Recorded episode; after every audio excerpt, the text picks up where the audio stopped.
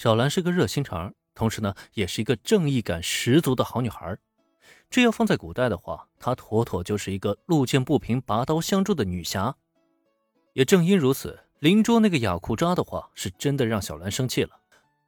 如果只是一般情况下的欠债还钱，他就算看不惯那些雅库扎，也不会多说什么。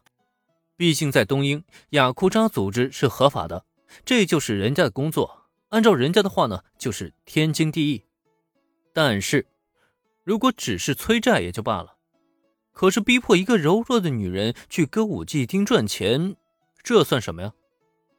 这不是把好人往绝路上逼吗？就以小兰这性子，她能忍得住吗？当然不可能了，所以小兰下意识的便冲动的站起身来，甚至由于动作过大，她面前的杯子就咣当一声被撞倒在桌面上。不过还没等小兰开口怒斥眼前的不平，电光火石间，林恩却突然伸手抓住小兰的手腕，并朝她轻轻的摇了摇头：“哟，怎么，小姑娘，你是想打抱不平吗？”虽然小兰被林恩第一时间阻止了，可她的动作依旧还是被隔壁的雅库扎注意到了。下一刻，所有人的目光都转到林恩这边，同时，那个正在威胁对面那个可怜女人的雅库扎还一脸好笑的开了口：“我们就是想打抱不平，怎么了？”林恩能拦住小兰，却没能拦得住原子。听到那雅库扎言语中带着浓浓的蔑视，原子立即就拍桌子站了起来。虽然原子没有小兰的武力，但问题是，他有钱呀。以铃木家的势力，区区一群最底层的雅库扎，可能被他放在眼里吗？本来听到刚才那恶心的威胁，就已经够让原子不爽的了。再一看对面轻蔑的眼神，原子顿时就炸了。哟，小姑娘，年纪不大，口气倒是不小啊！你想打抱不平？你有那个资本吗？对面的雅库扎当然不可能知道，在这个平凡无奇的小餐厅里，竟然会坐着一位铃木家的千金。在他眼里，小兰和原子就是两个随处可见的高中生而已，充其量呢，也就是长得很漂亮。可那又怎么样？小小高中生难道还能与他们这些混极道的男人碰一碰？这不开玩笑呢吗？在说完这些话之后。那个雅库扎又将目光转向到握着小兰手腕的林恩身上，看看那小子，他的做法才是明智的，不想给自己惹麻烦。你们两个小姑娘最好还是老实一点虽然大叔我是个很善良的人，可我一旦生气的话，也是很恐怖的哦。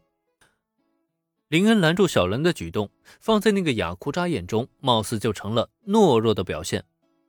不过对此，他倒是称赞了林恩一句，因为某种意义上来说，这的确是最好的自保之道了。只是这最后的威胁嘛，可就有点意思了。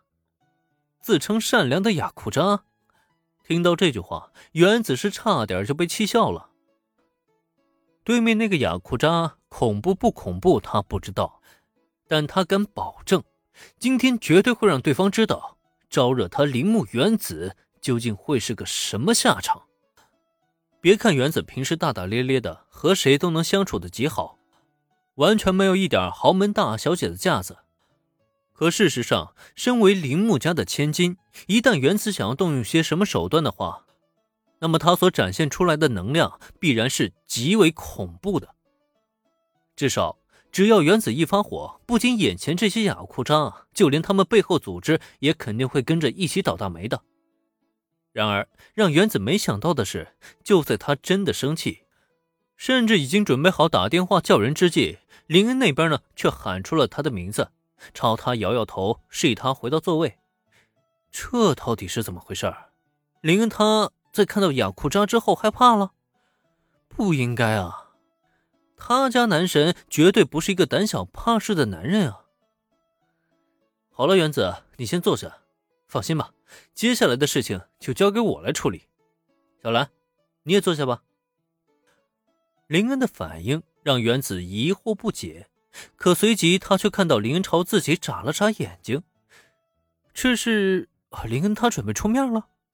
虽然不知道自家男神究竟想干什么，可在察觉到林恩的意图之后，原子还是果断的回到座位上，安抚好小兰后，林恩又松开了小兰的手腕，让她跟着也一起坐好。